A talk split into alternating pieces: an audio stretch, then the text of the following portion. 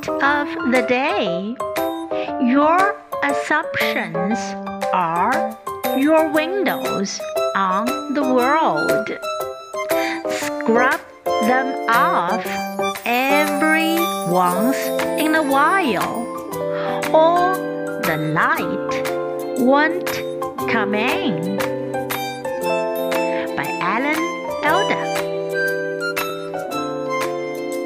Your assumptions are your windows on the world. Scrub them off every once in a while, or the light won't come in.